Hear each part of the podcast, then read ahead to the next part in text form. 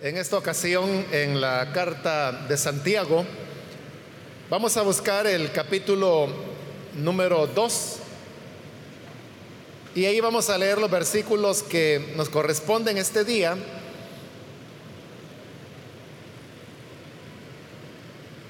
para terminar de cubrir este segundo capítulo de la epístola.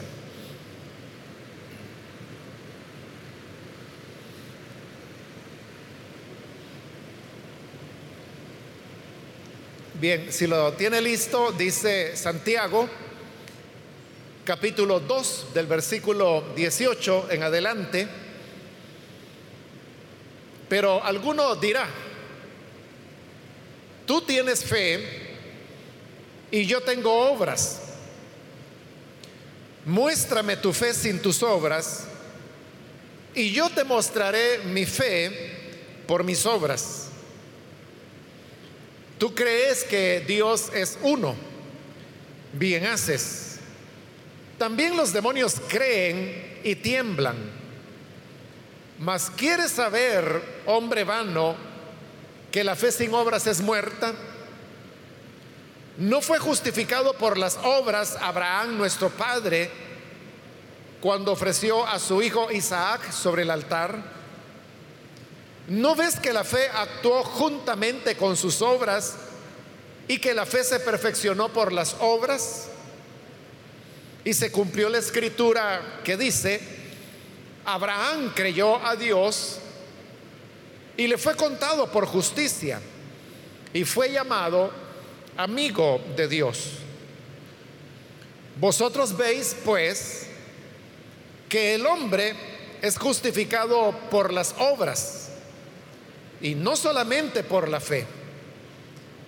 Asimismo, Rahab, la ramera, no fue justificada por obras cuando recibió a los mensajeros y los envió por otro camino, porque como el cuerpo sin espíritu está muerto, así también la fe sin obras está muerta. Amén. Hasta ahí dejamos la lectura. Pueden tomar sus asientos, por favor.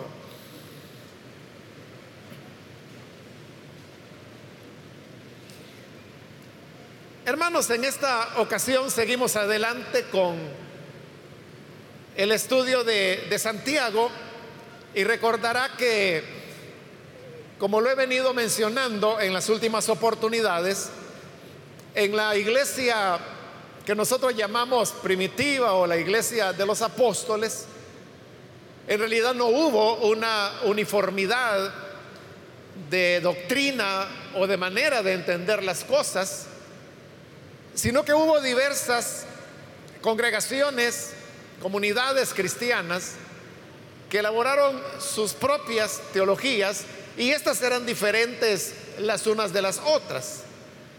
Al enfocarnos en Santiago, estamos viendo la diferencia principalmente en este capítulo 2 entre las enseñanzas de Pablo y la enseñanza que la iglesia de Jerusalén tenía, la cual era dirigida por Santiago, y a eso se debe que a este sermón, que nosotros le llamamos carta, aunque no tiene ninguna de las características de una carta, se le atribuía a Santiago por ser él el hombre que estaba al frente de la iglesia en Jerusalén.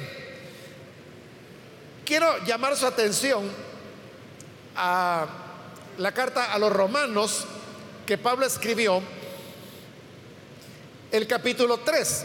Si le es posible a usted abrir su Biblia ahí en Romanos capítulo 3.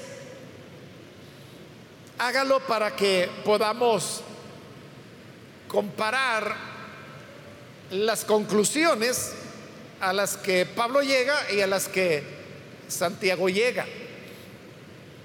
En Romanos 3 lo que tenemos es una exposición que Pablo está haciendo de cómo el hombre se salva cómo el ser humano puede salvarse. Y se utiliza para eso la expresión justificación. Es el mismo tema que Santiago está desarrollando en el capítulo 2 de su carta, donde también él está hablando de cómo el ser humano se justifica. Y tanto Pablo como Santiago hacen sus exposiciones de las escrituras del Antiguo Testamento y sobre la base de esas exposiciones llegan a, una conclusión. Entonces veamos cuál es la conclusión a la que Pablo llega y cuál es la conclusión a la que Santiago llega. Veamos en primer lugar en Romanos capítulo 3, el versículo 28. Y ahí está la conclusión de Pablo. Dice, concluimos pues que el hombre es justificado por fe, sin las obras de la ley. Esa es la conclusión a la que Pablo llega después, como le digo, de haber examinado y expuesto pasajes de la escritura que le conducen a esta conclusión. Y es que el hombre es justificado por la fe, sin las obras de la ley. Hoy veamos cuál es la conclusión a la que Santiago llega en el capítulo 2 de Santiago, el versículo 24. Vosotros veis pues, y el decir pues es una conclusión de lo que él ha expuesto anteriormente, que también son pasajes de la escritura. Entonces dice, vosotros veis pues que el hombre es justificado por las obras y no solamente por la fe. Entonces, puede usted notar que las conclusiones de cada uno son totalmente opuestas. Porque Pablo dice, el hombre es justificado por la fe sin las obras de la ley. Santiago dice, el hombre es justificado por las obras y no solamente por la fe. Es totalmente opuesto lo que cada uno está afirmando. Y ante esta oposición de planteamientos que cada uno está haciendo, algunos han tratado de explicarlo. Explicarlo a través de, excusas más que de explicaciones. Y una excusa eh, bastante común, porque es la tradicional, pero al mismo tiempo la más débil, es que se ha dicho que están hablando de justificaciones diferentes. Y que Pablo hablaba de cómo el ser humano se justifica delante de Dios, en tanto que Santiago está hablando de cómo el hombre se justifica delante de los hombres. Pero esta explicación, como le digo, que es la más común y tradicional, es muy débil porque si usted leyó las dos conclusiones, la de Pablo y la de, Santiago, y por eso yo le pedí que buscara Romanos para que usted la viera directamente, se habrá dado cuenta que los dos están utilizando la misma frase. Lo único que están haciendo es poner a la inversa los elementos de la frase, pero la construcción es la misma. Y si tenemos en cuenta que Romanos se escribió primero y que Santiago, según lo mencionamos en la introducción a la carta, fue escrita entre el año 80 y 90. Entonces significa que ya por más de 30 años, la carta de Pablo a los romanos había estado circulando entre las iglesias con la afirmación de que el hombre es justificado por medio de la fe y no por las obras. De tal manera que Santiago conocía la frase de Pablo y por eso toma la frase de Pablo, porque es, es la misma redacción y en el griego las mismas palabras, principalmente la palabra que se utiliza para justificación es idéntica, la de Pablo y la de Santiago. Entonces lo que está haciendo Santiago es que premeditadamente está tomando la frase de Pablo, la cual muy seguramente ya era memorizada por las iglesias que habían sido formados bajo la enseñanza de Pablo. Así como nosotros, que aunque esta disputa no existe en la época actual, pero nosotros tenemos memorizado el versículo 3, perdón, el capítulo 3, versículo 28 de Romanos, donde Pablo dice que el hombre es justificado por medio de la fe y no por las obras. Entonces lo que hace Santiago es que toma esa frase que ya era memorizada por las iglesias para invertirla y declarar, como lo dice en el versículo 24, el hombre es justificado por las obras y no solamente por la fe. Y no solamente está el hecho de que toma la frase de Pablo para invertirla, sino que además utiliza el mismo ejemplo de Pablo, que es el caso de Abraham. Usted lo puede encontrar en Romanos capítulo 4, ahí es donde Pablo expone el caso de Abraham para ilustrar la verdad de que la salvación, la justificación, es por medio de la fe y no por las obras. Por eso es que Santiago también toma aquí el caso de Abraham y él hace su interpretación particular para demostrar lo contrario de lo que Pablo demuestra en Romanos. Entonces, el hecho de que tome las frases de Pablo, los argumentos de Pablo, deja ver que lo que él está construyendo acá es una respuesta a la posición teológica del apóstol, del apóstol Pablo. Entonces, esta excusa, como le decía, de que Santiago está hablando aquí de justificación delante de los hombres no tiene sentido, porque como vemos, la redacción misma de las frases y los argumentos a los cuales se echa mano son idénticos a los de Pablo, son los mismos. Por lo tanto, no se puede decir que aquí se esté hablando de un tema diferente. Aparte de que todavía no queda claro a qué se refieren cuando dice justificación delante de los hombres. ¿Desde cuándo es el hombre el que justifica a los creyentes? Recuerde que la palabra justificación, así como está siendo usada acá, es equivalente a salvación. Entonces tiene sentido cuando decimos que es el hombre siendo salvado delante de Dios. Pero no tiene sentido decir el hombre siendo salvado delante de los hombres.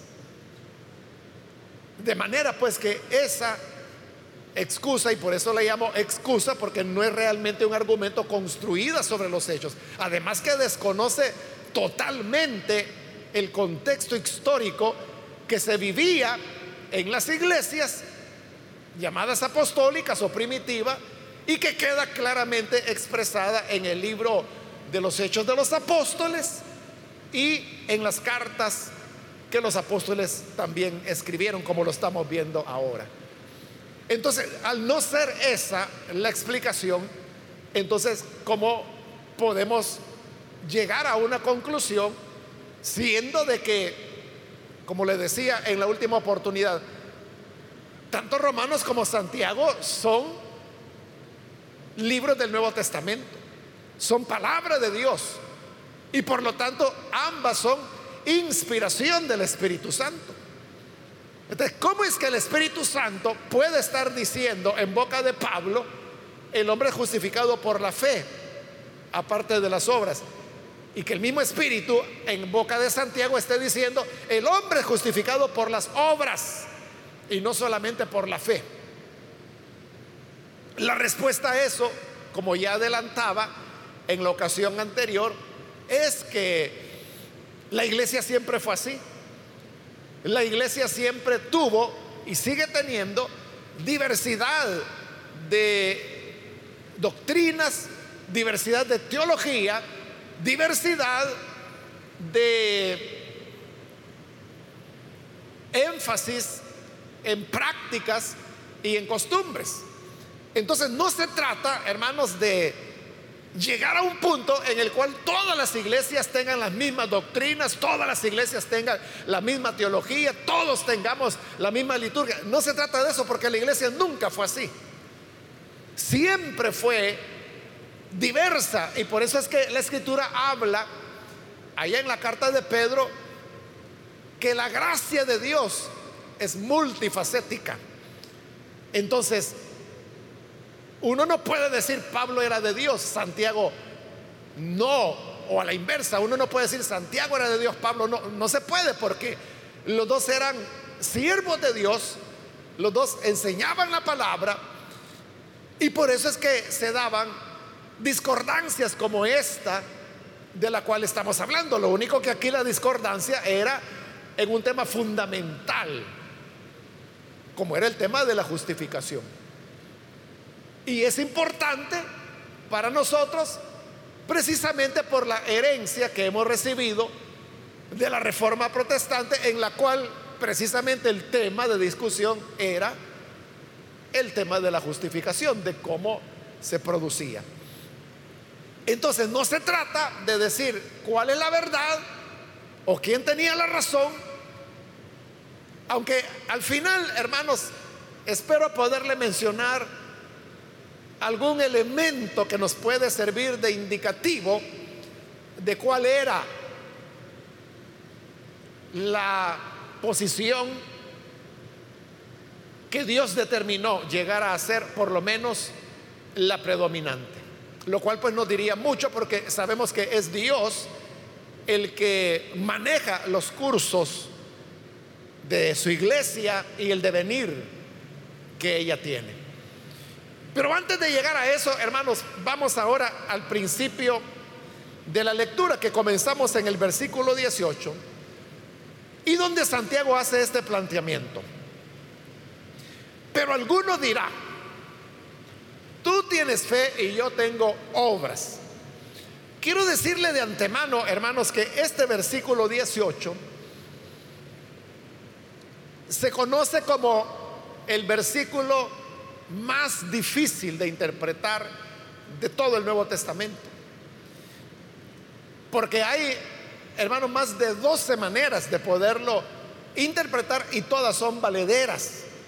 Yo no voy a entrar ahí porque es bastante largo el tema y también para los efectos de este estudio que estamos llevando no vale la pena meterse a ello. Solo le menciono de que tiene una serie de complicaciones y la primera, porque solo esa voy a mencionar, es que cuando Santiago dice, alguno dirá, ¿quién es ese alguno? ¿Es alguien que está a favor de la enseñanza de Santiago? ¿O es alguien que se opone y contradice la enseñanza de Santiago? Por ejemplo, eso no está claro. Pero el detalle es de que dependiendo lo que usted responda, cambia totalmente la interpretación que el versículo pueda tener. Eso por ponerle un solo ejemplo. Y como le digo, allí la lista sigue, ¿verdad? De todas las complicaciones que el pasaje tiene. Pero no nos vamos a meter en ello, sino que vamos a quedarnos en, los hechos básicos que el versículo presenta. Entonces, lo que está haciendo Santiago es que él está planteando una situación hipotética. Porque ese interlocutor ese alguno que Santiago dice que dirá, independientemente de que sea amigo o no amigo, el hecho es de que es algo hipotético que él está planteando. Y en este planteamiento hipotético, él pone un ejemplo extremo, que como él mismo lo va a desmentir de manera inmediata, realmente no es ese el problema que se va a discutir, porque él lo coloca en extremos. Y él dice, hay una persona que dice, yo tengo fe. Y la otra dice, yo tengo obras. Por eso le digo, es un planteamiento extremo porque ni Pablo establecía que la cuestión era de fe y que las obras no tenían nada que ver. Y tampoco la posición de Santiago era que la justificación era por obras y que la fe no tenía nada que ver. Es decir, no eran así de extremas las posiciones. Pero Santiago las coloca así de extremas para lo que él quiere decir a continuación. Entonces dice, muéstrame tu fe sin tus obras y yo te mostraré mi fe por mis obras. Él pone los extremos para demostrar que aquel que enseña o cree que la justificación es por fe, se verá en problemas a la hora de demostrar esa fe. Porque si tenemos una persona que dice que ha sido salvada por la fe, entonces viene Santiago y le pregunta a este hombre, muéstrame tu fe sin obras. ¿Y cómo se la va a mostrar? ¿Cómo podemos mostrar la, la fe? Porque la fe es una experiencia subjetiva que se da en el corazón. Usted puede ver a las personas que estamos acá reunidos. ¿Y usted cómo podría decir quién tiene fe y quién no tiene fe? Porque no se ve en la cara, no se ve en la forma de vestir, no se ve en las expresiones. Entonces estará en problemas aquella persona que tiene fe, pero que no tiene obras. Porque ¿cómo va a demostrar que tiene fe? En el otro extremo, Pablo ha puesto, perdón, Santiago ha puesto al que tiene obras. Entonces, cuando al que tiene obras le dicen, muéstrame tu fe, bien, te la muestro a través de mis obras. Mis obras son las que van a demostrar que tengo fe y eso es evidente. Porque eso así es. La fe se hace visible a los seres humanos por medio de las obras. Cuando yo veo a una persona que ante una situación difícil, por poner un caso, dice, yo lo que voy a hacer es confiar en el Señor, yo voy a esperar en Él. Por esa obra que está haciendo de esperar, de descansar en el Señor, yo entiendo que tiene fe. Entonces, ahí Santiago ha demostrado ya su punto. Lo que él quiere decir es de que no hay manera de tener seguridad que una persona tiene fe. En cambio, el que tiene obras las tiene porque tiene fe. Pero note que en esta conclusión a la que él está llegando, él está él mismo está desarmando esa posición extrema que él planteó. Cuando él habló del que tiene fe y del que tiene obras, es que no es así. No es tan extremo. Porque él mismo lo está diciendo. Cuando le hace la pregunta al que tiene fe, muéstrame tu fe sin obras. Él mismo está relacionando el tema de fe con obras y lo relaciona todavía más cuando habla del que tiene obras. Entonces dice, te mostraré mi fe por medio de mis obras. Otra vez, ¿verdad? Está relacionando que el tema es obras y fe. Igual que en el caso de Pablo, porque Pablo nunca enseñó que el creyente solo, solo debe eso, ser un creyente, solo creer, solo tener fe. Y que las obras no tienen nada que ver. Eso no es enseñanza de Pablo. Porque usted sabe que Pablo hizo mucha insistencia en todas sus cartas. Cuando él dijo, por ejemplo, no mientan los unos a los otros. El que robaba ya no robe, sino que trabaje para que tenga que compartir con el que tiene necesidad. Orar sin cesar, les dice a los tesalonicenses. Todas estas son obras que Pablo está diciendo. Lo único que Pablo les está colocando en su lugar. Las obras no son para justificación. Las obras son el fruto de haber sido justificados. Entonces, la verdad es que ni Pablo y menos Santiago desecha las obras. Lo que cambia es el propósito de las obras. Que para Pablo es que las obras adornan la fe del creyente, fe por la cual fue salvo, fue justificado. En cambio, para Santiago, las obras es el medio para ser salvo. Salvación por obras. Pero ese es un primer planteamiento. Hoy viene otro, en el 19. Tú crees que Dios es uno. Bien haces. ahí Santiago está invocando la Shemach. La Shemach era la, la oración que los judíos hacían y hacen todavía todos los días. Cuando dice, oye Israel, el Señor, tu Dios, uno es. Es una declaración de monoteísmo. Entonces toma Santiago la Shemach y dice, tú crees que Dios es uno, el monoteísmo de la Shemach. Bien haces, porque es correcto. Pero le dice, también los demonios creen y tiemblan. De lo que él está demostrando es de que uno puede creer cosas muy ciertas o exactas, como que Dios es uno, ¿no? O que solo hay un único Dios. Pero eso no va a justificar a nadie. Porque dice, los demonios también creen. Y no en el Evangelio de Marcos, nadie sabe quién es Jesús, solo los demonios lo saben. Y los demonios son los que le dicen, yo sé quién tú eres, el Hijo del Altísimo. Es una declaración de fe. Es decir, los demonios creen y tiemblan. Porque temblando es que le decían a Jesús, ¿por qué has venido a atormentarnos antes de tiempo? Y son demonios, ¿verdad? Que nunca se van a salvar.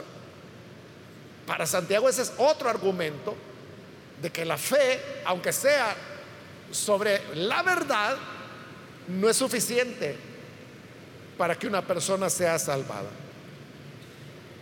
Entonces dice 20, hablando a ese interlocutor hipotético, ¿quieres saber, hombre vano? Hoy lo llama hombre vano, que la fe sin obras es muerta. Y aquí viene el argumento de Abraham, que como le dije es el mismo que Pablo toma allá en Romanos 4. Dice el 21, no fue justificado por las obras. Abraham, nuestro padre, cuando ofreció a su hijo Isaac sobre el altar. Usted conoce el pasaje. Allá en Génesis 22, que Dios le pide a Abraham sacrificar a su hijo y Abraham obedece a Dios y está a punto de sacrificarlo cuando un ángel le dice que no lo haga, porque ya demostró que de verdad temía a Dios y lo obedecía. Entonces, hoy Santiago dice, ¿lo ven? ¿No fue justificado por las obras Abraham, nuestro padre, cuando ofreció a su hijo sobre el altar? Y pregunta en el 22, ¿no ves que la fe actuó juntamente con sus obras y que la fe se perfeccionó por las obras? Porque antes de esto, incluso antes que Isaac naciera, Abraham ya había tenido fe. Se cree que en el momento cuando Abraham tomó a Isaac para irlo a sacrificar como Dios se lo había pedido, él tenía entre 13 a 16 años, más o menos por ahí. Pero pongamos la cantidad mínima, 13. 13 tenía Isaac. Entonces significa que más de 13 años antes, Dios le había dicho a Abraham que su descendencia sería incontable como las estrellas. Recuerde lo que pasó. Abraham no tenía hijos. Él solo tenía un criado. Y Dios lo había bendecido, lo había enriquecido. Entonces, una noche Dios le habló a Abraham y Abraham aprovechó a decirle, mira Señor, tú me prometiste una descendencia y yo cada vez voy más viejo y Sara también. Y yo creo que me voy a morir y eso de la promesa que me has dado no la voy a alcanzar. Entonces te voy a pedir un favor, que este mi criado, que se llamaba Eliezer, que no se vaya a morir, sino que él viva y pueda heredar todo lo que tú me has dado. Este fue cuando Dios le dijo, no, no, Abraham, es que no es el criado el que te va a heredar. Yo te he prometido un hijo y te lo voy a dar. Y Abraham le dijo, no, pero yo, yo soy viejo. Mi esposa también. Entonces Dios le dice, mira, sal afuera. Y lo lleva fuera de la tienda y le dice, cuenta las estrellas si es que puedes. Y usted se puede imaginar, era el desierto, ¿verdad? Y él en la montaña, porque era allí donde Abraham se había quedado después de separarse de Lot.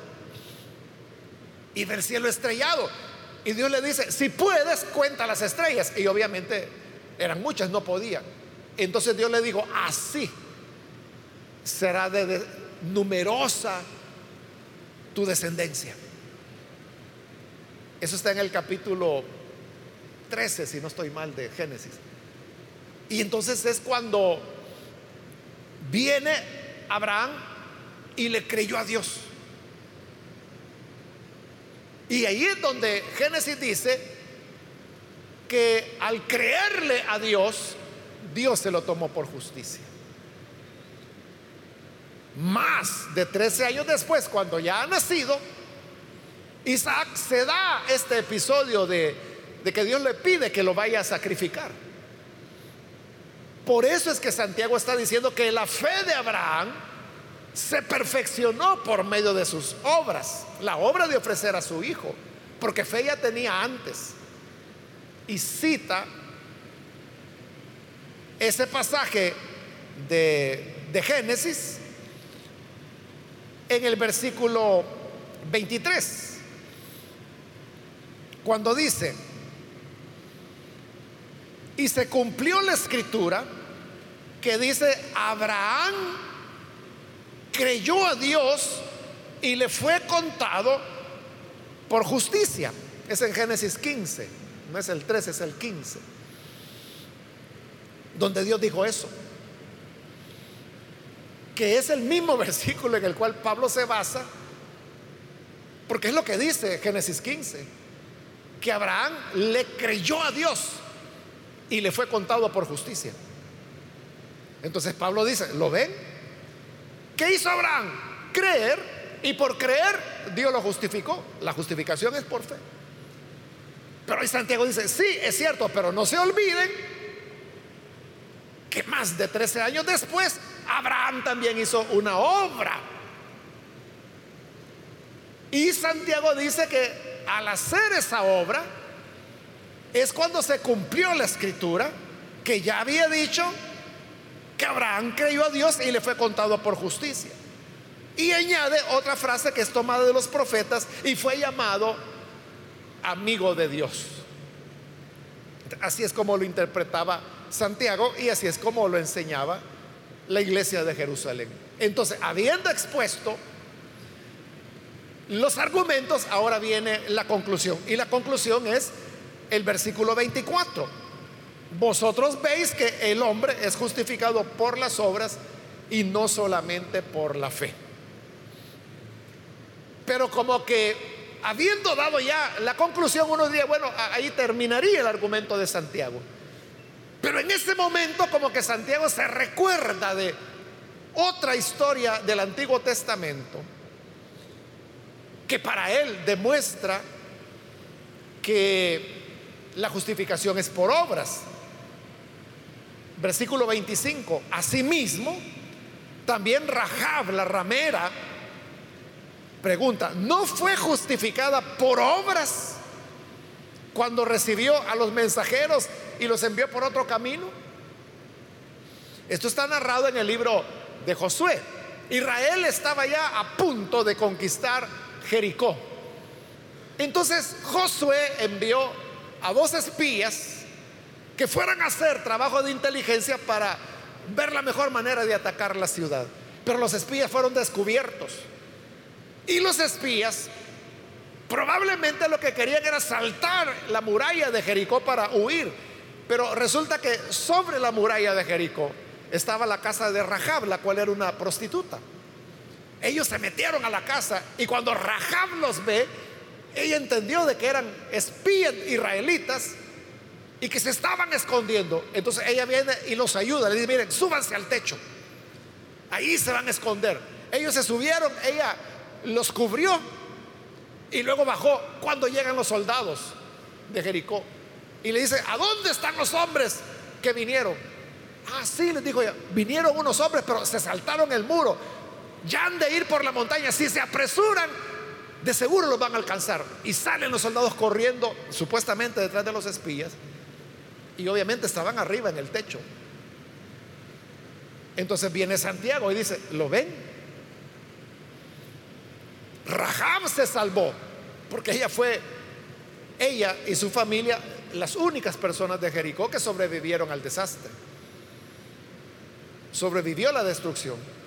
Entonces dice, ¿lo ven? No fue justificada, es decir, salvada por obras. ¿Cuál obra? La de recibir a los espías y esconderlos. Y hoy sí viene la gran conclusión, versículo 26. Porque como el cuerpo sin espíritu está muerto, así también la fe sin obras está muerta.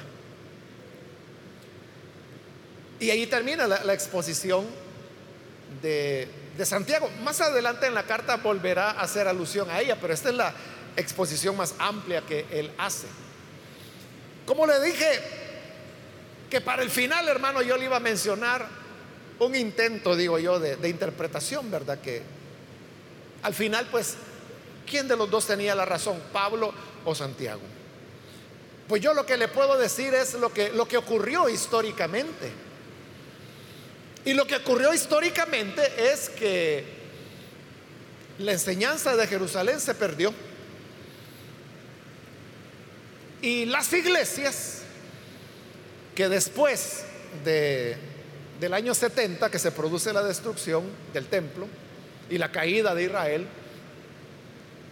a ese periodo histórico se le ha llamado la gran iglesia, porque fueron las iglesias que sobrevivieron. Era la época de persecución del imperio romano, pero sobrevivieron también a la persecución. Entonces, la, doctrina, la teología de la gran iglesia era la de Pablo. Y como esa fue la iglesia que sobrevivió, es la teología que sobrevivió. Que luego pasó a Occidente, Occidente me refiero a Europa, y de ahí vino hacia nosotros. Por eso es que nuestra teología es la de Pablo. Por eso es que las iglesias evangélicas enseñan que la salvación es por medio de la fe y no por las obras. Por eso usted lo tiene bien en la mente que la salvación es por la fe y no por las obras. Pero estas son las enseñanzas no universales, pero predominantes. Entonces, el hecho de que Dios haya decidido que la doctrina de Pablo haya sido la que históricamente prevaleció y la que hoy casi universalmente las expresiones cristianas de fe abrazan, puede ser, como le digo, un indicativo de que era como la, interpretación más ajustada a lo que Dios quería revelar en su momento.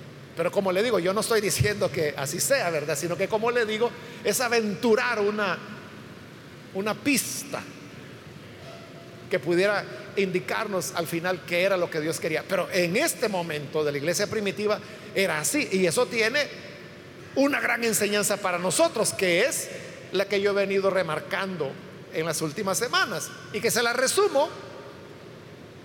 Y es de que no necesariamente todas las iglesias ni todas las denominaciones vamos a creer lo mismo. O sea, todos somos cristianos, todos amamos al Señor, todos queremos servirle. Pero tenemos diversas maneras de, de pensar o creer una cosa u otra. Las iglesias reformadas, por ejemplo, ellos ven el bautismo como un equivalente de lo que era la circuncisión bajo la ley. Y consecuentemente es el mecanismo por el cual se llega a ser pueblo de Dios. Nosotros no lo creemos así. Para nosotros el bautismo es solo un símbolo de una realidad espiritual que cada creyente ha vivido. Entonces ahí lo tiene. Son dos maneras de entender el bautismo. O sea, todos bautizamos. Y todos bautizamos en el nombre del Padre, del Hijo y del Espíritu Santo.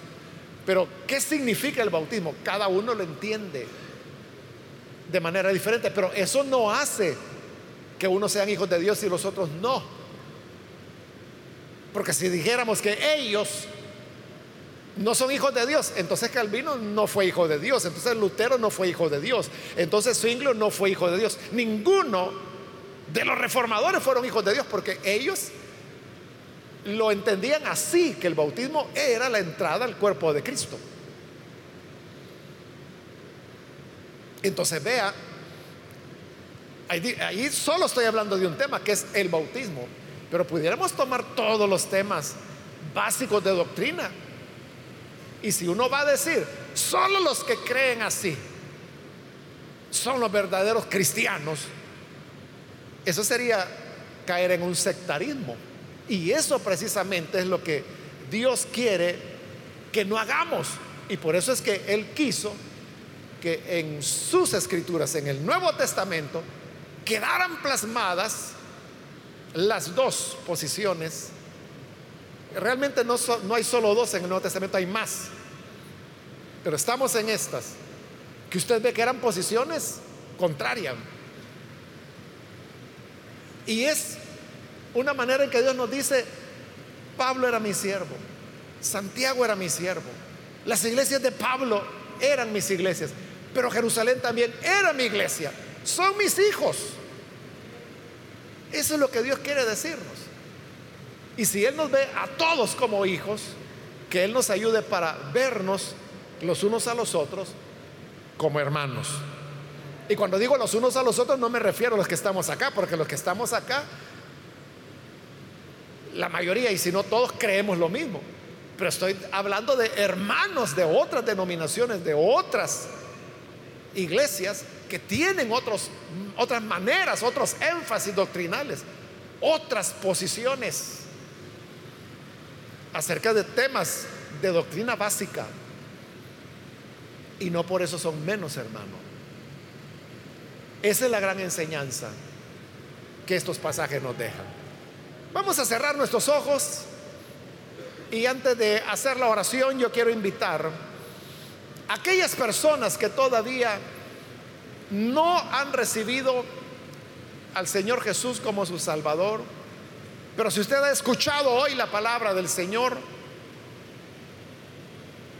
y ha llegado a comprender la, la importancia que tiene la fe, pero también las obras para ser agradables delante de Dios, unos hacían más énfasis en el tema de la fe, otros hacían más énfasis en el tema de las obras, pero en el fondo había una relación, había una relación.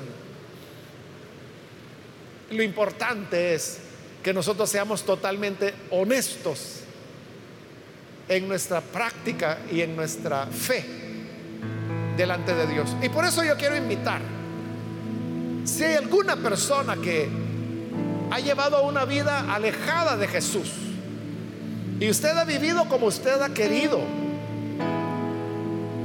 Pero hoy comprende la importancia de, de venir al Señor, de encontrarse con Él.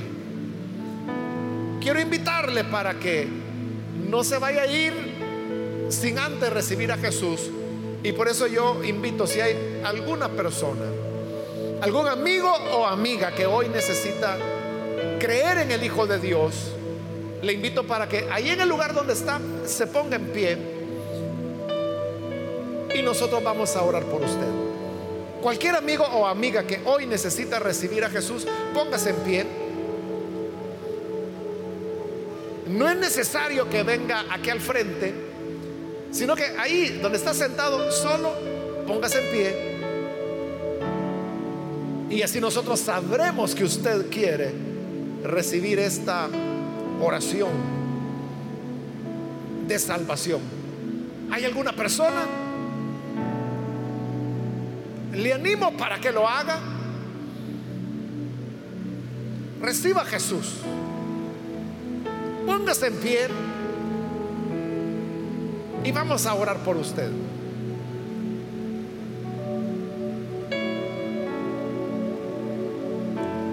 Si hay algún hermano o hermana que se ha alejado del Señor, hoy es el momento para volver a Jesús. Muy bien, acá hay un niño que se pone en pie, Dios lo bendiga. Otra persona que necesita venir puede ponerse en pie. O si se va a reconciliar también, póngase en pie. Si se alejó del Señor, pero hoy necesita volver a Él, póngase en pie. Y oraremos por usted. Hago ya la última invitación y vamos a orar. Si hay otra persona que necesita creer en Jesús o reconciliarse, póngase en pie. Y aproveche hoy mismo porque este fue el último llamado que hice.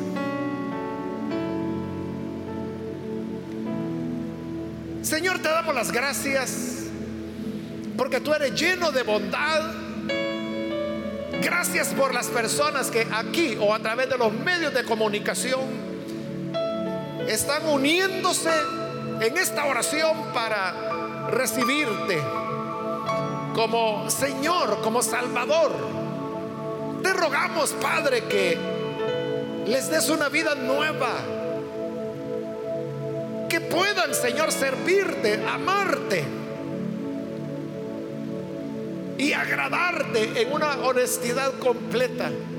Y ayúdanos a todo tu pueblo, a tu iglesia, para que sepamos reconocer que tu gracia es multifacética y que tratas con cada hijo o hija tuyo, con cada iglesia, con cada denominación, de acuerdo a la dispensación de gracia que tú has dado a cada uno. Ayúdanos a reconocer eso y a reconocer tu gracia en cada movimiento, en cada congregación, en cada persona. Que así sea en el nombre de Jesús nuestro Señor. Amén.